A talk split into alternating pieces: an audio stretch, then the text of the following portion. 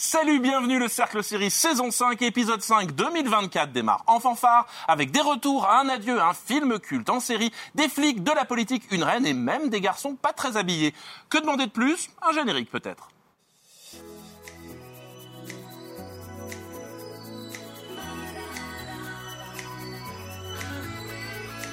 On the dance floor. DJ. Gonna burn this goddamn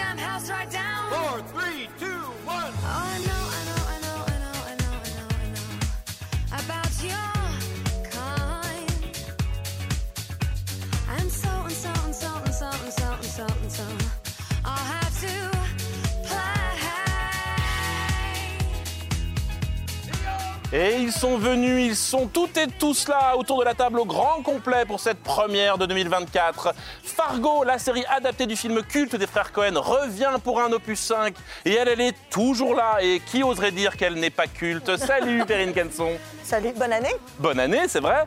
Ils auraient pu être les héros de la nouvelle saison de Trou Détective si seulement ils étaient capables de se mettre d'accord. Et ça tombe bien, ils sont là pour ça. Pierre Langlais et Charlotte Bloom, notre nouveau duo. Salut tous les deux. Salut. Renan et bonne année aussi. Bonne année.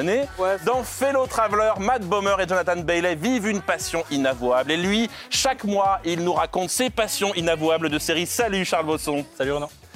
Après six saisons, The Crown tire sa révérence et depuis cinq saisons, elle est notre reine à nous. God save Emily Semiramoth. Salut. Et depuis son arrivée le mois dernier, vous êtes nombreuses et nombreux à me demander son 06. C'est un peu notre escort boy à nous. Salut Alexandre Biukonabas. Désolé, vraiment. En 2024, on ne change pas les bonnes habitudes. S'ils veulent en dire un peu trop sur les séries au programme, un coup de buzzer et vous voilà prévenu. On démarre avec un polar servi bien frappé avec une petite touche de culte.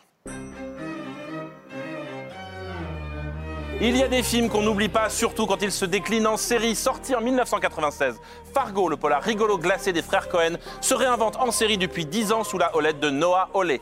Quatre saisons, quatre histoires indépendantes et aujourd'hui une cinquième qui raconte une Amérique déglinguée à la fois violente et loufoque. Mais c'est quoi cette série? Plutôt petite sœur punk ou cousin éloigné du film des frères Cohen? Charles, répondez à ma question.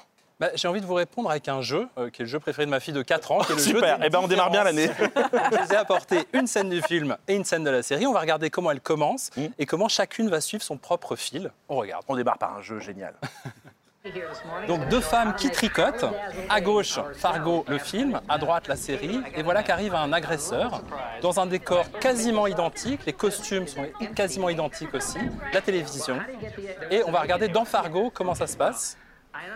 L'actrice, c'est Christine Woodrod, une vraie originaire de la ville de Fargo, qui est complètement hébétée, qui va être absolument pas préparée à ce surgissement de violence. Le montage s'affole, la réalisation incroyable des frères Cohen, la musique. C'est une victime, elle griffe, elle mord, elle fait des gestes désordonnés. Et cette femme va disparaître pendant tout le film. On la retrouvera broyée à la fin du film. Et voilà maintenant ce qui se passe dans la série, c'est Juno Temple, le même agresseur. Et attention, tour de passe-passe, en quelques secondes, elle a disparu. Alors on s'amuse avec les souvenirs du film. hein. Il est un petit peu plus intelligent celui-là. Il essaye quand même d'ouvrir la porte avant de casser la, la- la vitre.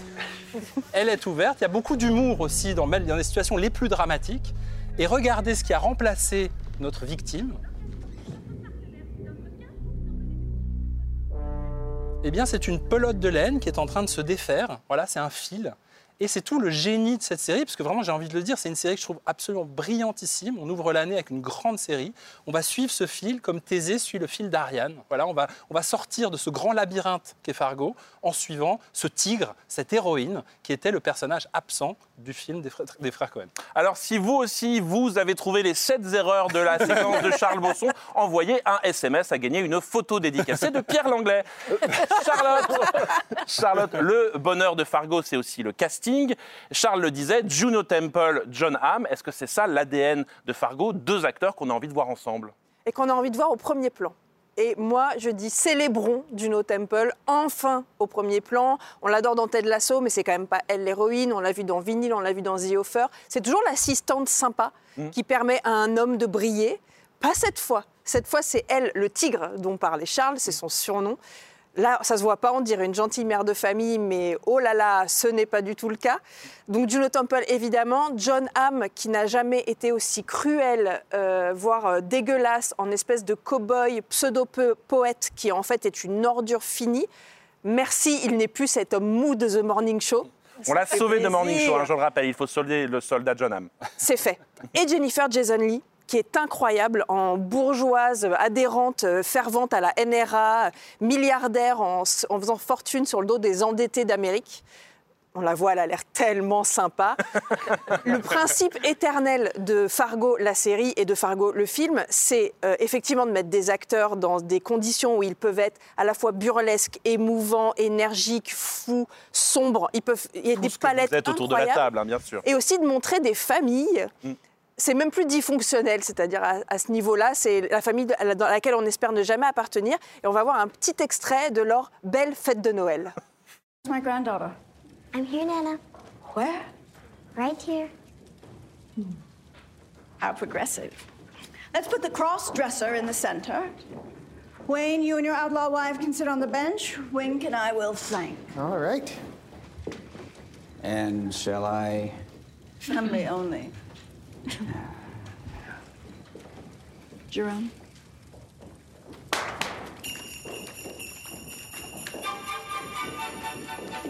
What the heck? It's about strength. Projection of our values as a family. Make a choice, dear.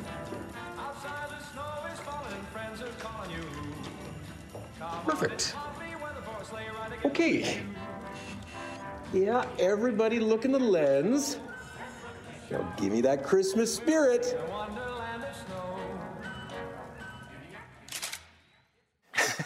Si vos fêtes de Noël ont ressemblé à ça, on pense fort à vous, évidemment. Alors, euh, Alexandre, euh, on peut découvrir cette saison 5 de Fargo sans avoir vu les autres. Est-ce qu'elle est à la hauteur? Quel plaisir on prend à cette nouvelle histoire? Alors même si on prend toujours du plaisir à, à découvrir une nouvelle saison de Fargo, je trouve que sur la forme, sur la construction narrative, c'est vraiment un retour aux sources après une saison 4 qui, qui tentait des choses différentes avec plus ou moins de, de réussite. Mais bon là, ça récite ses gammes, il y a un emballement criminel, un effet boule de neige maculé de sang qui va venir percuter comme ça tous les personnages. Je vous sens un peu comme ça. Moi, c'est vraiment sur le fond que- que- qu'elle m'a marqué, sur cette idée en fait de lier euh, le, le- le retour en fait du, du passé, de- enfin le, le surgissement du passé traumatique du personnage, quelque part au retour du refoulé d'un pays tout entier euh, qui est saisi pendant l'ère Trump, où tout d'un coup peuvent s'exprimer au grand jour les pires relents euh, de violence, de misogynie. On l'a vu là quand Voilà. même. hein. Et, et- et quelque part, le fait de, voilà, de lier le destin de ce personnage, de, de- de- de travailler comme ça ce retour du refoulé autour, pour une fois, d'un personnage féminin, il faut dire que euh, dans la plupart des séries de Fargo, on a souvent mis en scène de façon un peu périphérique des violences faites aux femmes. Et cette saison-là, vraiment, on fait le cœur de son sujet. Il faut attendre quelques épisodes pour vraiment le sentir. Mais elle fait des violences domestiques particulièrement le cœur de son sujet, et notamment en mettant en scène tout un continuum de ces violences qui part euh, à la fois ça peut aller d'une inégalité de répartition de la charge mentale jusqu'aux coups et blessures et au féminicide. Et là-dessus, je trouve qu'elle est vraiment très, très, euh, vraiment passionnante. Et ce qui est vachement réussi, c'est que ça reste drôle, rythmé. Oui, parce que de raconter comme ça, c'est pas très drôle, hein. C'est jamais donneur de leçons, c'est jamais didactique. Il y a tout un propos qui se développe au fur et à mesure de la saison. Il n'y a pas la peine d'appuyer sur le champignon parce que finalement, je spoil pas grand-chose pour dire comment finalement il y a une constellation de personnages féminins qui auraient été typiquement des seconds rôles à la marge, qui vont finalement toutes avoir euh, un dé- qui va y avoir un désir commun de justice. Ça renvoie à ce que disait Charlotte sur la place de Juno Temple qu'on lui accorde enfin dans la série. Et John Hamm qui, pardon, qui, et John Hamm qui est, en, qui est en, en opposition à ça et qui joue. D'ailleurs, moi, c'est là que je trouve que c'est dans la continuité de tout le travail qu'il a fait de façon plus ou moins comique depuis Mad Men, c'est que John Hamm c'est devenu l'homme à déconstruire. C'est vraiment c'est le, le- c'est l'américain à C'est l'homme. Ikea, quoi. C'est ça, il faut le remonter il joue- soi-même. Là, il joue, il joue vraiment la version à déconstruire à coup de batte de baseball. Oui, euh, beaucoup. hein. On parlait des femmes et Juno Temple, mais on- on- tu l'as mentionné, euh, Jennifer Jason Leigh, qui est mon héroïne, hein, personnellement, dans, dans cette série. Comme là, là, dans. Ah, mais elle est extraordinaire. Et surtout, J'aimerais pas extraordinaire- Noël chez vous, Perrine. Oui.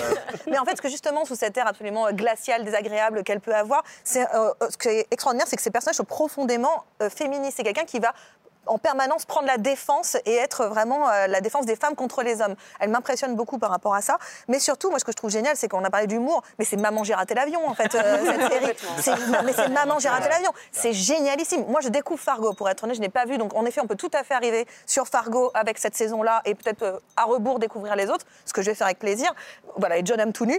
Il y avait ça aussi. Mais voilà, et pour reparler des méthodes aussi de, de- de manipulation des hommes vis-à-vis des femmes, ce qui est intéressant, c'est Juno Temple qui en utilise une dans l'autre sens, qui utilise le gaslighting, c'est-à-dire que régulièrement, son, son personnage va manipuler son mari pour essayer de le protéger finalement, mais réutilise quelque chose qui est normalement traditionnellement utilisé pour les violences faites aux femmes. Et j'aime bien cette idée de- d'explorer toutes les manières de faire du mal finalement. C'est très intéressant. Lily Moi, ce que j'ai adoré, c'est qu'on a vraiment un nouveau format de personnage féminin, d'héroïne. C'est-à-dire qu'on n'a pas l'habitude de voir euh, un, un format comme celui de Juno Temple, c'est-à-dire 1m60, 50 kg, toute mouillée, qui défonce euh, littéralement euh, ses ennemis euh, et, les hommes qui la poursuivent. Moi, depuis tout à l'heure, vous parlez de maman, j'ai raté l'avion. J'ai Kevin en tête comme ça depuis tout à l'heure. Il doit se défendre Ben oui. d'horribles cambrioleurs et il trouve les astuces les plus géniales. Non, mais quand elle refait- elle- elle refait sa baraque, qu'elle trouve des astuces. ouais. On n'a pas l'héroïne typique à la Buffy, même si j'adore Buffy, qui va défoncer des gars avec euh, des méthodes de- d'arts martiaux. Et on, on se dit, bah moi, je pourrais pas vraiment faire exactement la même chose. Mais par Je contre, sens que vous avez appris des choses, Émilie, pour défoncer des gars. Oui, ben voilà, c'est le- côté. euh, le spray, ça devient un chalumeau, donc je peux, dé- je peux défoncer mon ennemi avec, un, avec euh, ma laque et, et, et, euh, et le, voilà, l'anéantir. Mais c'est- surtout. J'aime cette idée. Une guirlande de Noël. Mais je, mais je trouve que c'est un grand geste politique. Moi, il y a un twist que j'avais pas du tout vu venir, dans, mais qu'on voit tout de suite, c'est pas un spoiler. Avant, on- c'était écrit This is a true story, Mhm. et le true disparaissait, et très modestement, on, il restait C'est une histoire. Mhm. Et là, en fait, ce qui reste, c'est juste le true. Et quand même, on se rappelle qu'on est à la veille d'une élection américaine dans laquelle Trump, euh, C'est- voilà, est un c'est peu une série sur Et le- c'est une grande série sur les libertariens, c'est une grande série sur les fantasmes du deep state et toutes ces horreurs. À un moment, on appelle quelqu'un qui s'appelle l'idiot orange. On se demande un peu qui c'est. De quoi vous parlez, Voilà, Charles, vraiment. c'est- une série très politique, c'est une série très violente et qui déconstruit non seulement le- ces figures masculines, mais aussi tous ces discours un peu euh, stupides pour faire venir une idée presque biblique, très étonnante, qui vient de l'héroïne, de la, la- la grâce, la délicatesse, la générosité. Elle dit Je regrette cette époque où il y avait de la grâce, où il y avait du partage. Et on amène comme ça de vraies idées très américaines, quand même très bibliques, hein, euh, et très frère Cohen, cette héroïne comme ça, qui amène la grâce, le pardon, le salut.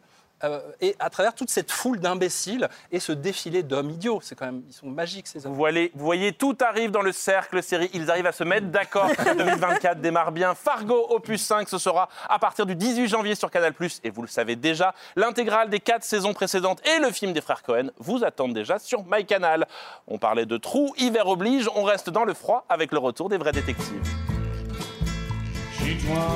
On parlait de films cultes, en, voyez- en voici une série qui en une saison est devenue un nom inoubliable. True Détective, l'autre anthologie policière nettement moins marrante que Fargo, faut le dire, fait aussi son retour inattendu, une saison 4 en Alaska intitulée Night Country, avec évidemment une enquête, des meurtres bizarres, mais comme toujours, Alex, au cœur de la série, deux détectives. Et oui, parce que True Detective a toujours euh, été euh, comme dans une love story bien tordue et qui se conclut jamais vraiment. Une histoire de Vous voulez nous duo. parler de vous, là, c'est ça Vous avez compris histoire de comment duo. ça marche, cette émission Une histoire de duo que tout et qui vont être forcés de collaborer euh, malgré les étincelles et l'électricité. Je vous propose de revenir un peu rapidement sur les, les duos qui ont marqué les saisons précédentes. Donc dans la première saison, on avait Rust Cole et Martin Hart avec euh, accent traînant et roulage de mécanique qui jouaient des flics très très torturés qui enquêtaient sur une série de meurtres de prostituées en Louisiane. Euh, voilà, on avait Woody Harrelson et Matthew McConaughey qui en faisaient des caisses, il faut dire, dans, dans- dans cette caricature de détective, et euh, Kari Fukunaga qui lâchait euh, les grands chevaux de sa mise en scène pour prouver que euh, la série pouvait jouer dans la même cour que le cinéma.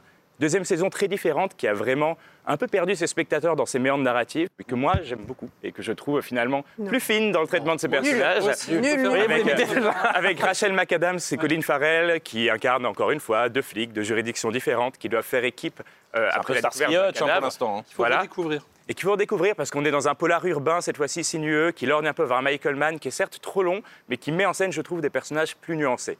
Troisième saison, tentative de retour aux sources. On a Mahershala Ali et Stephen Dorff qui jouent des détectives hantés par une disparition d'enfants dans les monts Ozarks, qui les a vraiment euh, suivis toute leur vie.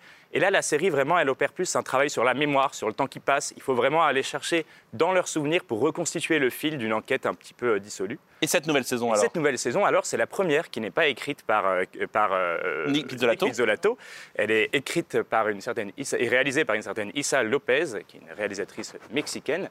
Et elle met en scène pour la première fois un duo féminin qui, qui- qui va plonger dans- une enquête en fait en Alaska à l'orée d'une longue nuit suite à la disparition mystérieuse de tous les scientifiques d'une base de recherche. Alors, ce n'est pas Véronique et Davina, hein, ce qu'on aurait pu attendre de True Detective, mais c'est Jodie Foster et Kylie Rice. Regardez un extrait de True Detective, la nouvelle saison. Ennis police, step out slowly.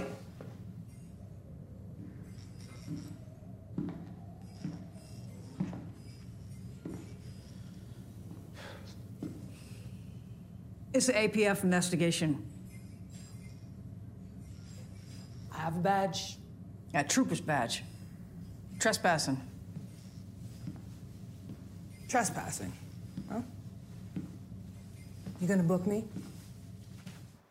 Petit problème d'électricité dans True Detective. Alors, est-ce que cette nouvelle version féminine de True Detective renouvelle la formule, Émilie? Oui, ça la renouvelle euh, complètement même, je dirais, parce qu'on sent qu'il y a une vraie touche. euh, Il a commencé si. déjà. On est d'accord, laisse-moi finir ma phrase. Euh, parce qu'il y, a- il y a effectivement ce duo féminin, et rien que le choix du casting déjà n'est pas innocent. On a une star de cinéma, c'est un petit peu la charte de base euh, dans True Detective, mais une star de cinéma qui a passé 60 ans, euh, c'est pas euh, courant. à Mm. On la l'adore. Jodie Foster, on est quand même content de l'avoir. Évidemment. Et puis euh, sa co-star, qui est une- quasiment une parfaite inconnue pour euh, le grand public, qui est une championne de boxe, Kylie Race. Euh, Ah, Je vais éviter de faire des blagues sur elle. Ouais, donc, euh, on voilà. Avec un format, un physique quand même euh, assez impressionnant. Pareil, une représentation qu'on n'a pas l'habitude de voir à la télévision ou au cinéma. Et même la caractérisation de leur personnage euh, est assez euh, inhabituelle. Jodie Foster joue une flic euh, ultra brillante qui est justement euh, exilée en Alaska parce qu'elle est trop brillante. Euh, et euh, c'est une version un peu humaine de Grumpy Cat aussi. Euh, et, et le personnage de Kelly Race qui est une espèce de force de la nature, une détermination à toute épreuve, qui ne renonce à, rien. Et comme tu le disais, la créatrice derrière, c'est Issa Lopez, qui est la protégée de Guillermo del Toro.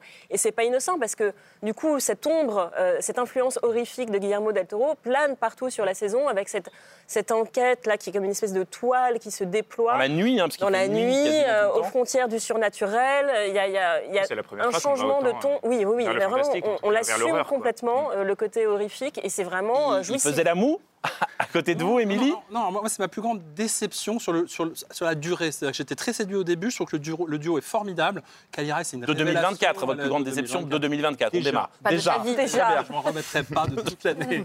Et je trouve qu'au bout d'un moment, il y a un vrai déficit d'écriture. C'est-à-dire que c'est six épisodes au lieu de huit. C'est quand même, ça en dit quand même long sur la série. Et je trouve qu'elle manque de relance. Et à un moment donné, cette espèce de bingo un peu quand même euh, 2024, euh, voilà, les violences faites aux femmes, le- la pollution, euh, le féminisme. Enfin, on en met quand même beaucoup, beaucoup. On charge beaucoup le, le- le bateau, mais on raconte pas grand-chose. Et je trouve que cette, cette- cette- ce, ce cinéma horrifique dans lequel on va pomper beaucoup, c'est beaucoup de jump scares, c'est des décors entiers qu'on va voler, genre à The Thing de Carpenter, dans lequel tout le début du film se passe. Et je trouve que l'intrigue est très faible. Et puis alors, euh, voilà, les femmes autochtones qui pétrissent de la pâte à pain, ça fait un peu Blanche Gardin, quoi. Il y a un côté un peu premier degré. je trouve un peu, voilà, je- je trouve qu'il y a Par pas contre, ça me il y a donne un peu de vrai que je suis, critique. je suis- je suis- je suis d'accord sur le, le fait que c'est un peu trop didactique et un peu trop appliqué. C'est-à-dire que euh, moi, je suis pas d'accord que ça renouvelle complètement. En fait, ça renouvelle via les deux personnages principaux. Ça, il n'y a pas de doute là-dessus. Par contre, il y a beaucoup trop de règles respectées. C'est-à-dire que c'est la charte True Détective. On en vient même à des scènes qui sont des clins d'œil directs au logo qui revient de, de cette spirale, à des scènes qui sont. Il y a carrément un, je spoil pas grand-chose, c'est une réplique comme ça. Il y a quelqu'un qui dit Time is a flat circle à un moment. Ça tombe de nulle part. Ah, on est content, bien on est un peu récompensés, nous, spectateurs, d'avoir oui, suivi, mais non du coup, c'est un petit peu trop scolaire et sage et effectivement un peu didactique dans les, dans les thématiques que ça aborde. Après, il y a un vrai univers. Euh, la question de, la façon dont les autochtones sont traités aux États-Unis, qui est très actuelle et qui ont plusieurs séries en ce moment, intéressantes et encore à creuser, je trouve, et qui du coup apporte vraiment quelque chose. Et puis une intersectionnalité des luttes avec. la- T'as oublié l'écologie aussi. Mais tout y est. Oui, oui, Donc, il a- voilà. ce qui est Tu- complètement tu- tu fondamentalement nouveau, c'est que tu as un vrai discours politique dans cette série, là où la- les trois saisons précédentes, on était complètement dépourvus. On avait juste une guerre de testostérone. mais c'est un pur non, c'est Katrina. la La, première la première saison. saison, c'est c'est post-Katrina. Faut pas dire, faut, faut, faut quand même la revoir. Moi, je l'ai revue. Y a des défauts. Effectivement, il y a un Il n'y a pas grand-chose à jouer pour, euh, pour les femmes, mais il n'y a pas de misogynie et surtout, il y a, un- il y a une espèce de violence politique. Il n'y a pas de misogynie, euh, euh, tu les personnages sont misogynes. Il y a une complaisance vis-à-vis vis-à-vis de la on peut- sexualité alors, féminine. On va pas faire le procès de la saison 1, mais en tout cas, je sais que beaucoup de gens qui étaient à cette table ont écrit que c'était du génie quand c'est sorti. Moi, Ils je balancent Qui- maintenant les anciens qui- dos. Je veux dire, quand c'est sorti- Alors, personnellement, ça nous à- ne pas regarder cette série hein, C'était un événement quand même assez dingue. Mais reprenons cette, saison-là. Moi, je trouve qu'effectivement, elle, elle a du mal à affirmer quelque chose d'autre. On parle des autochtones, on ne sait même pas vraiment de qui on parle. J'ai l'impression qu'on s'en s'en- Charlotte. C'est de la politesse. Oh, pff, tu lui es cruel, oh là là. Je pense que, la- alors moi j'ai j'ai vraiment adoré cette saison. Je pense qu'elle répond d'une certaine manière. On a quand même effectivement une, une femme qui est catapultée comme scénariste, comme réalisatrice. Elle a réalisé l'intégralité de la série des six épisodes. C'est un énorme taf. Et peut-être qu'elle s'est à un moment retrouvée face à une demande qui était quand même trop détective. Chaque saison qui sort se fait défoncer parce qu'elle n'est pas aussi bien que Charles la première. comme ça. Il a... Je regarde pas, moi. C'est un peu comme quand un groupe sort son premier album, c'est son meilleur album, on lui parle de son premier album éternellement, et peut-être qu'il y avait un besoin de répondre à une demande aussi du public. De, de retrouver effectivement le temps est un cercle plat, de retrouver des références à la première saison. Bon, moi évidemment j'ai vu des références à Twin Peaks, mais ça, Ah, bah voilà. il y a quand même un agent Cooper, je dis ça, je dis rien. Il y a quand même un sosie de Bob, je dis ça, je dis rien. Enfin, il y a des belles références. Mais étrangement, encore plus qu'à la saison 1 de True Detective, moi, elle m'a beaucoup fait penser à Mare of Easttown, avec le personnage de Jodie Foster série, qui Winslet. nous rappelle Kate Winslet. C'est-à-dire un personnage de flic euh, mal aimable, qui a du mal à gérer sa famille, qui ne répond pas aux attentes qu'on a des femmes, euh, qui a une, une espèce de, de stature euh, difficile, euh, qui est toujours en colère, qui est toujours énervé. Et moi, je trouve ça extraordinaire de faire tenir une série sur des personnages mal aimables comme ça et de nous les faire les aimer parce qu'elles ont des fêlures. Elles ne sont pas écrites de manière si didactique de ça. Les fêlures sont cachées, mais elles sont là. Et moi, je trouve que l'enquête, au contraire, est très intéressante puisque on a un, un vrai Rapidement, mystère à la Hannibal, quoi, presque. Ce que j'adore, c'est que la série n'est jamais dans la séduction. Jamais. Et pourtant, on est séduit. Après tous ces polars dans le froid, allons nous réchauffer avec une série très haute. C'est la série qui a affolé l'Amérique juste avant les fêtes. Fellow Traveler, ce récit d'une histoire d'amour cachée entre un homme politique et un jeune idéaliste, traverse l'histoire contemporaine de l'Amérique, du macartisme aux années SIDA. Une série politique dans son sujet, mais aussi dans sa mise en scène, Émilie, car elle met des images, parfois très crues, qu'on ne voit jamais à la télévision. Oui, je vous en parlais comme de mon attente ardente pour 2024. J'ai été déçue. Euh, Ah, passez de bonnes fêtes, Émilie. Très, très bonne fête. Euh, je l'attendais notamment pour son créateur, qui est Ron Niswainer, euh, qui était le scénariste de Philadelphia, le film avec Tom Hanks, euh, pour son casting. Euh, Matt Bomer, qu'on a connu avec la série FBI Duo très spécial, et puis Jonathan Bailey, qu'on a découvert plus récemment avec la chronique de- des Bridgerton. Et puis, euh, elle m'a plu beaucoup beau- pour son sujet, évidemment, euh, parce que c'est une série qui raconte l'Amérique honteuse, celle qui a fait la chasse aux homosexuels, euh, qui les a ostracisés, persécutés, harcelés, euh, politiquement, psychologiquement, physiquement, et pendant des décennies.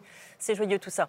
Euh, et ça commence avec le macartisme, avec la peur euh, violette, ce qu'on a appelé la peur violette, euh, le pendant de la peur rouge pour les communistes, et ça se termine avec euh, la crise euh, du sida dans les années 80 où euh, les malades du sida, qui étaient à l'époque essentiellement euh, homosexuels, étaient traités comme des pestiférés. Et tout ça, c'est raconté en un générique. Alors justement, c'est raconté dans un générique qui, qui synthétise la thématique, le ton, le langage visuel de la série. Je trouve que c'est beaucoup plus parlant qu'un extrait de, de la série. Donc je vous propose qu'on se penche justement sur ce générique euh, qui tient sur deux choses essentielles. La première, c'est euh, des photos anciennes ou recréées de couples euh, gays euh, ou des images d'archives. Euh, c'est une manière de mettre le projecteur sur toute une histoire d'invisibilisation des histoires d'amour homosexuels. Euh, ce sont des couples cachés et donc un regard inédit pratiquement sur une scène queer qu'on n'a pas connue, avec des images heureuses et joyeuses et pas victimaires comme on pourrait le deviner. L'autre point sensible, c'est euh, la manière dont les crédits sont représentés. Euh, c'est très révélateur. Euh, les noms des talents apparaissent sur la barre de censure, ces fameuses barres de censure qui, dont le principe consiste à masquer le contenu dit sensible des, des textes. Et donc ce générique a été mis, inventé par le créateur Anis Weiner avec Daniel Minan, qui est le réalisateur des deux premiers épisodes, euh, ensuite mis en image par un studio canadien. Et ils se sont inspirés pour euh, certaines de ces photos d'un très beau livre que je vous ai amené. qui Regardez, Charles, il est dégoûté parce que vous avez pris un livre avant lui. il est plus grand. gros. Ouais. Il sème un siècle de photographie d'hommes amoureux, 1850 à 1950, aux éditions Les Arènes et cinq continents. Des blancs, des noirs, des riches, des pauvres. Il y en a pour tous les goûts. Donc une série politique, on l'a compris, mais je le disais aussi, une série quand même un peu sexy. Alors c'est un mélodrame et il faut dire que Jonathan Bailey et euh, Matt Bomer ont vraiment donné de leur personne, Charlotte, dans cette série. Ah, puis ils sont pas moches. hein. on va le dire, on, on a des petits regards complices autour de cette table avec Non. certaines personnes. Effectivement, on a passé des bonnes vacances, c'était bien, on l'a regardé plusieurs fois. Mais non, mais c'est parce qu'on est, on est précis pour regarder les séries. C'est pas du C'est tout ça, par, non, mais euh, c'est du alors là, travail, c'est de la recherche. Et alors Des captures d'écran. Et alors Des captures d'écran. On juge. Il y a des scènes de sexe extrêmement hautes dans cette série. C'est bien pour le regard, mais c'est aussi bien pour le message, parce que oui, enfin, on voit des scènes de sexe homosexuels à la télé, libres, où les gens sont heureux, où les gens se font plaisir. Et qu'est-ce que ça fait du bien de voir ça? C'est en plus tellement antinomique avec le sujet de la série que plus on en voit, mieux on se porte. Euh, mais heureusement, il n'y a pas que du sexe hot, il y a aussi des sentiments, il y a aussi de l'amour. Ça aussi, ça fait du bien de le voir de manière complètement normale dans un scénario et dans le parcours amoureux, d'abord sexuel puis amoureux de deux hommes. Euh, moi, je j'ai trouvé à la fois très dur et très... euh, enveloppante cette série parce que c'est des choses qu'on a envie de voir, c'est des choses qu'on a besoin de voir et que Vous avez pleuré reverra. Ah non mais moi je pleure pour un oui pour un non mais là oui. Et lui, il n'a pas pleuré, Pierre. Euh, Non, moi je pleure jamais. Euh, Ro- Ron En 2007. Niswaner, qui est le créateur de la série, euh, a, a- a rajouté euh, trois décennies en fait au bouquin dont, dont- dont il s'inspire, qui, lui ne couvre que les années 50. euh, en, expliquant, hein. en- en- voilà, en, en expliquant que, comme lui avait été très marqué par les années SIDA, il voulait créer ce lien, expliquer finalement comme ces deux violences différentes qui, qui ont été faites à la communauté LGBTQ, euh, plus aux États-Unis à l'époque. Euh, moi, ça me, ça m'a un peu embêté. Je trouve qu'il aurait dû rester dans les années 50. Tout, tout ce qui s'étire, en plus, c'est sur les trois derniers épisodes, donc d'un coup, ça accélère. de- voilà, il y a quelque chose d'un peu artificiel qui marche moins bien pour moi. En revanche, la lavender, scare, comme disent aux États-Unis, cette peur violette et tout, je n'en avais jamais entendu parler. Donc il y a une vraie leçon d'histoire là qui est faite et quelque chose de très intéressant et du coup pour moi de pas haute du tout, mais au contraire de très sombre sur finalement la violence qui était infligée aux homosexuels à l'époque et en, en une certaine façon la violence dont ils étaient obligés eux-mêmes de s'infliger entre eux pour De se reproduire. protéger, de reproduire.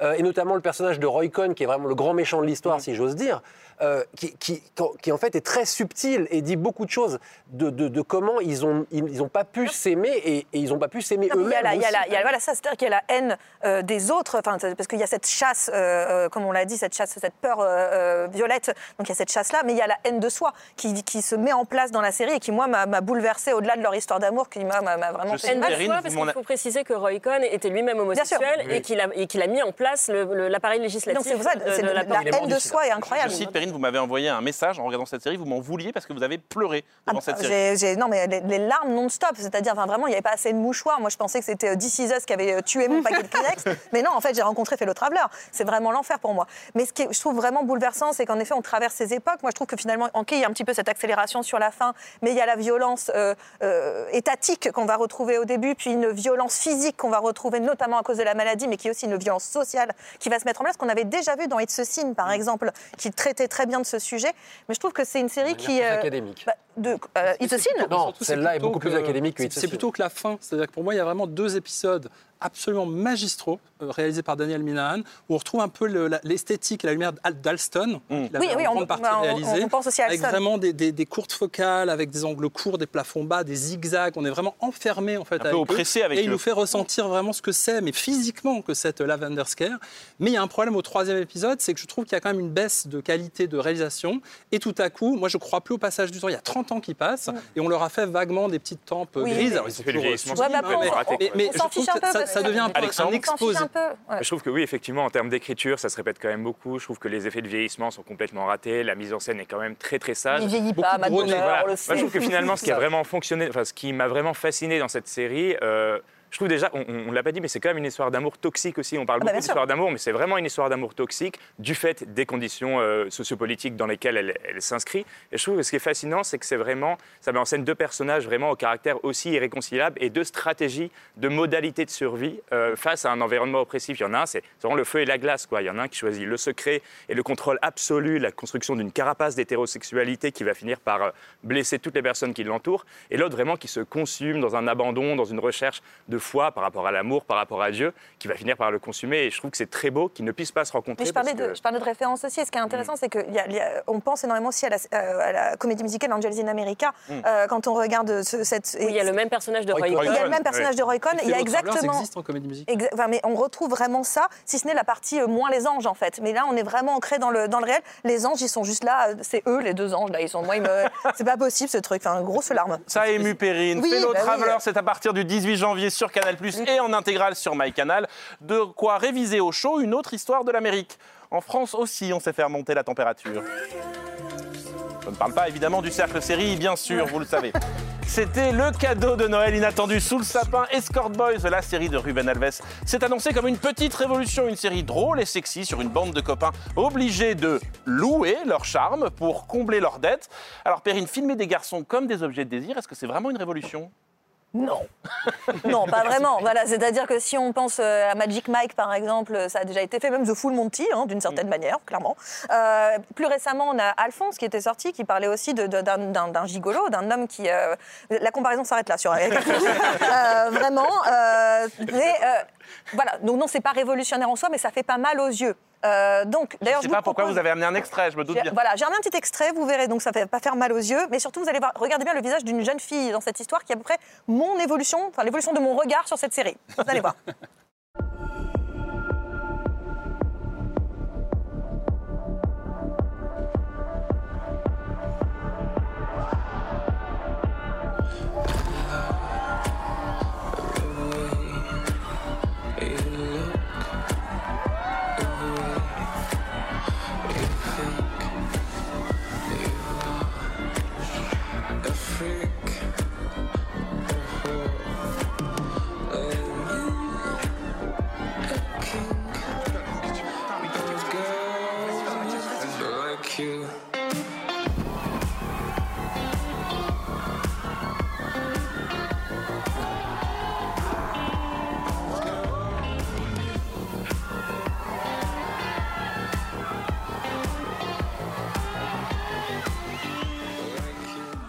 Écoutez, Perrine, on est quatre garçons autour de cette table. Il fallait nous demander, on vous l'aurait fait cette petite chorégraphie. Vraiment. Avec plaisir. Il suffisait de demander, bah là c'est trop tard. D'ailleurs, on voyez. m'a manqué la petite tenue d'apiculteur, mais Bah, euh, voilà, c'était juste ça.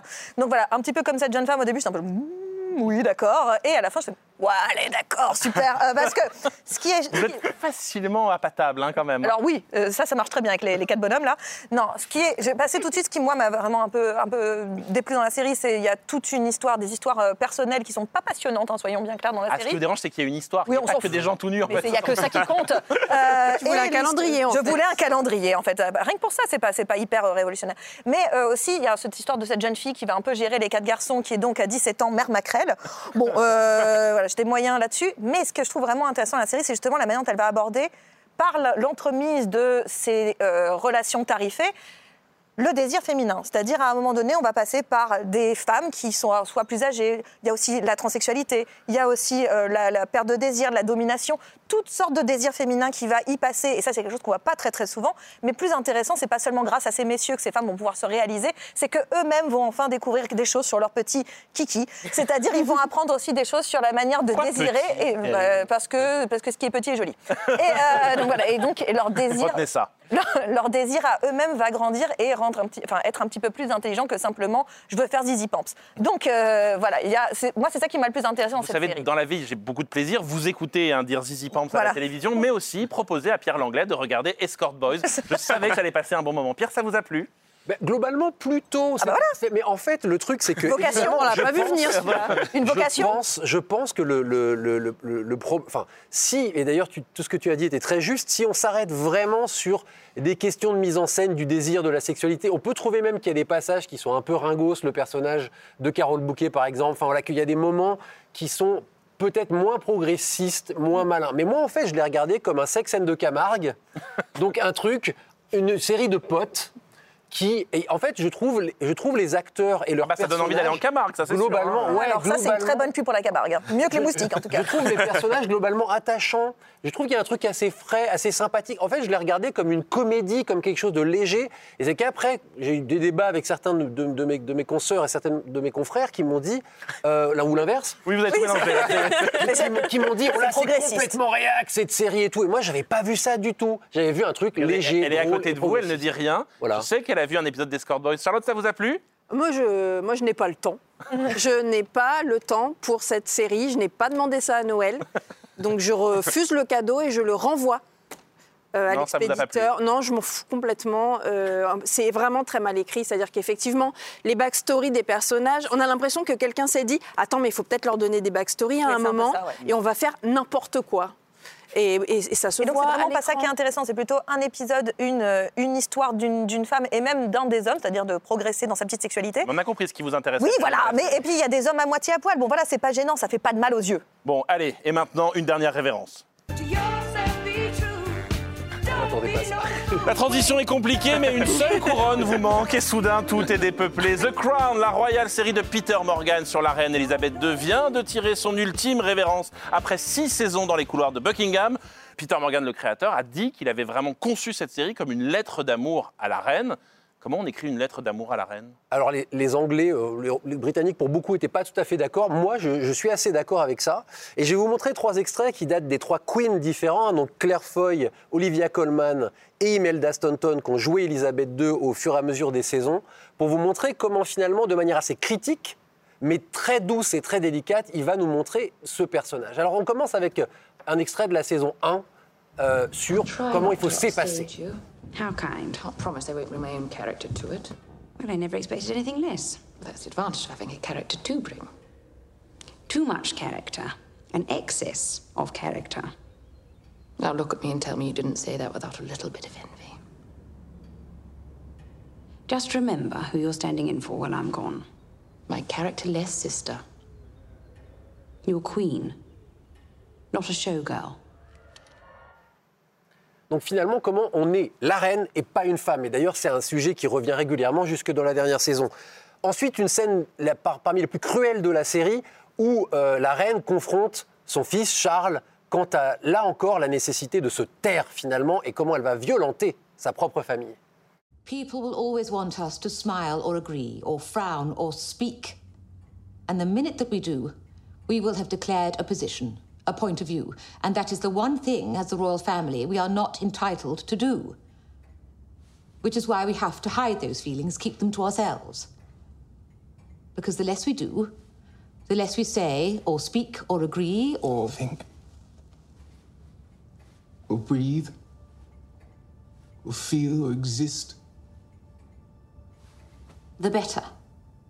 Inoubliable Olivia Colman. Très très dur cette scène. Et enfin, un extrait de la dernière saison, on va voir qu'elle a appris quelque part et qu'elle elle a compris que c'est aussi nécessaire d'exister en tant qu'être humain quand on est membre de la famille royale.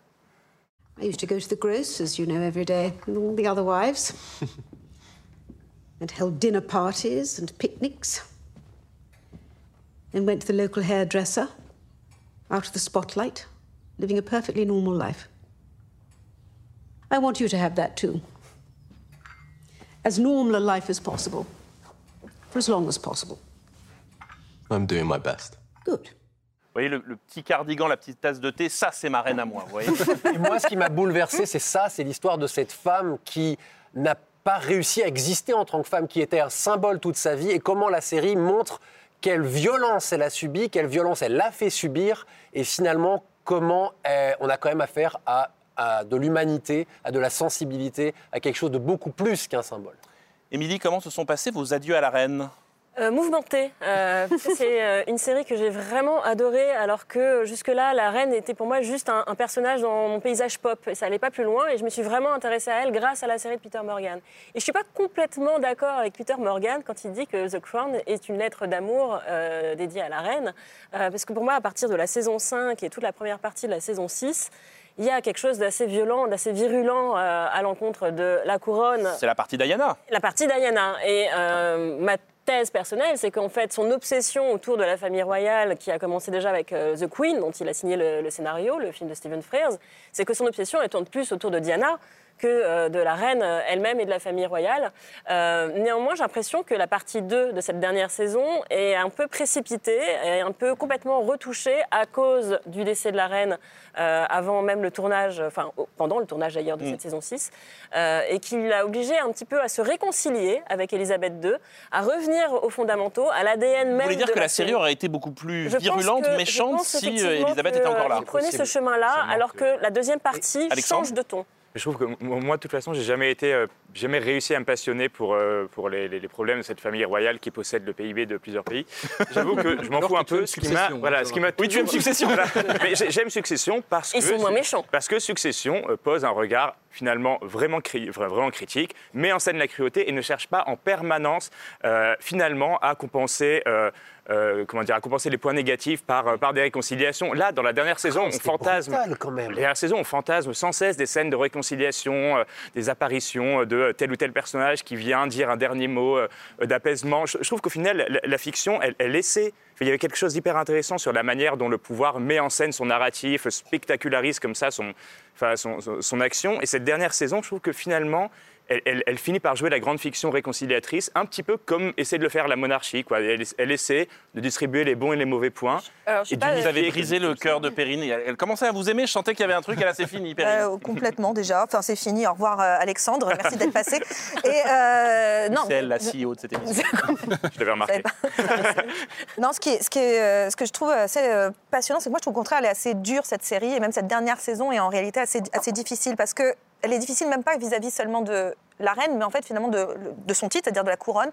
Elle nous explique que c'est fini. C'est un temps passé, et que littéralement, la couronne, c'était quelque chose presque de l'ancien temps, du XXe siècle en fait. Et que depuis qu'on est rentré dans le XXIe siècle, et d'ailleurs depuis que les saisons arrivent dans ce 21e, enfin, cette fin du XXe siècle, début du XXIe siècle, on sent que ça patauge un peu plus sévèrement, que de toute façon tout le monde s'en fout à peu près, que tout, et, qu'il y a une espèce de violence inhérente contre la couronne, que rien ne sera jamais légal de euh, la reine. Et d'ailleurs, ça se voit notamment quand ça se focalise sur Diana, parce qu'il y a un petit problème par rapport à ça, c'est que j'ai l'impression que Diana, ça reste un mystère pour tout le monde, et même pour les créateurs, ils n'arrivent pas du tout à maîtriser l'ampleur Diana. Les épisodes sont beaucoup plus euh, bancales, littéralement, et on sent que dès qu'on revient à la reine, ah, c'est on revient sur des rails, parce que ça, on connaît, et ça, c'est la... Diana comme une sorte de trou noir de la il y a de série. trou noir et qui vraiment symbolise par sa personne, par son lien avec le public, par rapport à son mystère, quelque chose qui marque la fin définitivement de la couronne et qui ne pourra jamais s'en remettre. Et on comprend que depuis la mort de la reine, c'est fini la couronne. mais qui vient, je trouve que le personnage de Diana vient justement un peu euh, voilà,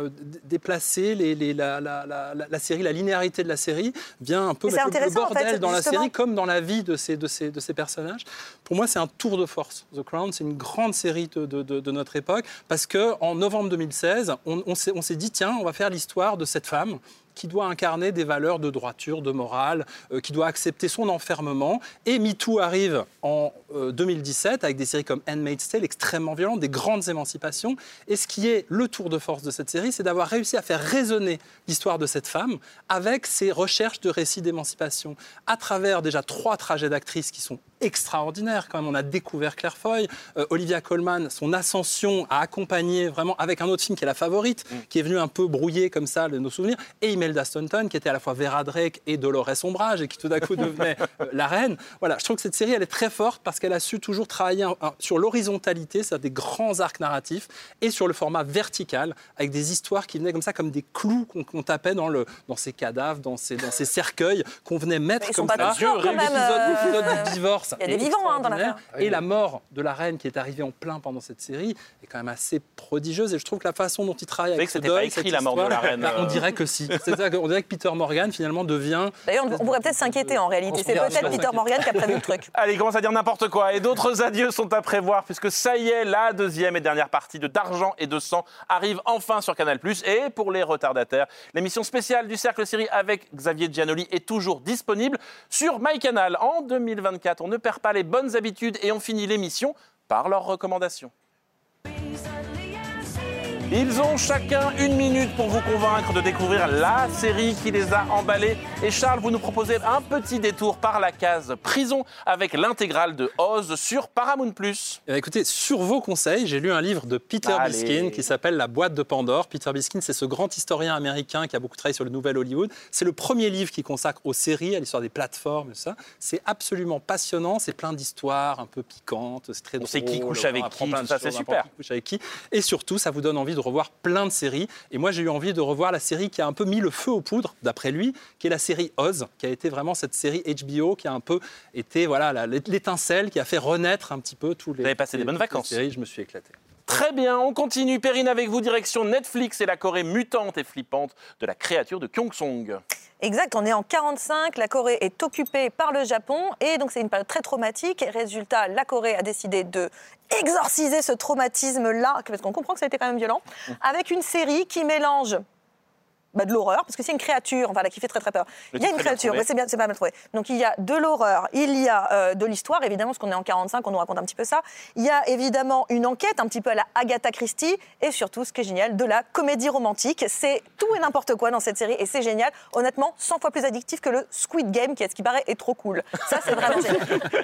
Alexandre, vous vous emballez-vous pour Darkwing, un polar brutal en territoire indien sur Polar Plus. Oui, alors les formations rocheuses de Monument de Vallée, un justicier au regard euh, d'acier, euh, des gangsters patibulaires. On n'est pas du tout dans un western de John Ford, mais on est dans Dark Winds, qui est une série policière qui a adapté des romans de Tony Hillerman.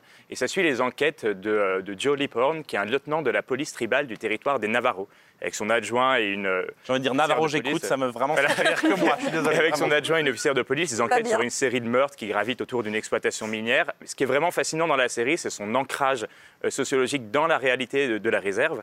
Euh, ça met à la fois en scène, enfin, on, y entend la langue navarro, on y voit les, traditions de façon presque documentaire, mais aussi tous les enjeux politiques qui frappent et qui touchent cette communauté, que ça aille du, voilà, du racisme au contrôle des naissances, en passant euh, par la culturation forcée. Et ça vient vraiment nous rappeler qu'un nouveau regard qui est, qui est porté sur un mythe, ça ne l'abîme jamais, mais ça le fait briller d'un éclat nouveau. On continue dans la détente, hein, puisque depuis le début, c'est que des séries joyeuses. Avec vous, Charlotte et Wolf, une série anglaise sur fond de prise d'otages perverse. Et c'est sur Paramount+. Vraiment Mais chouette oui, programme. Mais moi, je sais m'amuser, c'est mon principe de base. Effectivement, un thriller vraiment, vraiment très sombre, avec une histoire de kidnapping qui tourne très rapidement à la Funny Games. Oh, super. Ah, ça, ça sent la rentrée, ça c'est bien. Deux kidnappeurs qu'on pourrait euh, renommer Dub and Dumber. Ils sont complètement stupides. Et en fait, ça, ils ajoutent beaucoup de comédie dans ce thriller euh, très glauque. Deux histoires en parallèle. À côté, un flic obsédé par le meurtre de deux adolescents cinq ans auparavant, mais aussi obsédé par la disparition de son petit frère quand il était enfant. Trois histoires glauques, horribles, sous fond d'humour. Anglais. Vraiment, c'est un bijou. Très bien. Et vous, Pierre, bah, c'est carrément la fin du monde avec euh, la saison 2 de The Lazarus Project. Moi, vraiment, j'essaie de vous mettre un peu de joie, mais... Mais alors, c'est la fin du monde fun.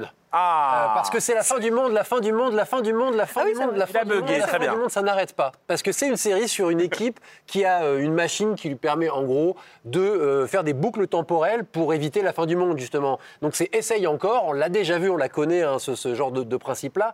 C'est la version action thriller de- de- d'un jour sans fin. Énormément d'humour, c'est ça qui est improbable Ah, dans cette chouette. série qui est aussi une cousine de Lost parce que ça part dans tous les sens, c'est n'importe quoi et en même temps c'est totalement génial. Franchement, pour moi c'est un des meilleurs divertissements de ces dernières années. C'est hyper fun, hyper drôle, hyper accrocheur. Je comprends Bref, pas qu'on n'en hyper, parle pas quoi. plus que ça. Hyper. The Lazarus Project sur OCS. Et vous, Émilie, vous mettez un peu d'humour avec une série dont on parle beaucoup en ce moment et qu'il faut découvrir pour ce qu'elle est aussi, c'est-à-dire une vraie série pleine d'autodérision, Icon of French Cinema de Judith Godrèche. En effet, sur Arte. Et ce n'est pas parce qu'elle est pleine d'humour et d'autodérision que je l'ai choisie. Ah, mais évidemment. Pour d'autres raisons, peut-être un peu moins funky. Euh, pour le regard. Et j'ai essayé, vous voyez. euh, bah, on découvre Judith Godrèche, non plus actrice, mais aussi cré- créatrice. Et pour le regard singulier qu'elle pose sur bah, la création et euh, sur le cinéma français surtout, c'est ça qui m'a intéressée. Comment le cinéma français traite ses actrices euh, quand, elles, euh, quand il considère qu'elles sont un petit peu passées de mode. Et surtout pour ce qu'elle raconte de son enfance et de ses débuts au cinéma. Euh, quand elle a démarré à 14 ans euh, et qu'elle est tombée sous l'emprise euh, de- du réalisateur du premier film dans lequel elle a joué, dont elle ne donne pas le nom dans la série, mais elle l'a donné plus tard. Et on voit, elle raconte ça avec beaucoup de pudeur et de délicatesse, et on voit à quel point c'est dégoûtant un homme de 40 ans qui détourne une mineure de 14. Elle le raconte très bien. Il y a quand même un peu de comédie aussi dans la série. ok, bon, j'aurais essayé. Elle est déguisée en hamster, c'est très drôle. Voilà, sur ces bons conseils, le Cercle Série saison 5, épisode 5 referme ses potes. Merci la et merci à vous de nous suivre chaque mois sur Canal ou dans vos oreilles en podcast. On espère vous avoir donné envie de regarder un peu les séries autrement. On se retrouve fin février pour une nouvelle émission. D'ici là, prenez soin de vous, abusez des bonnes séries. La suite au prochain épisode. Allez, salut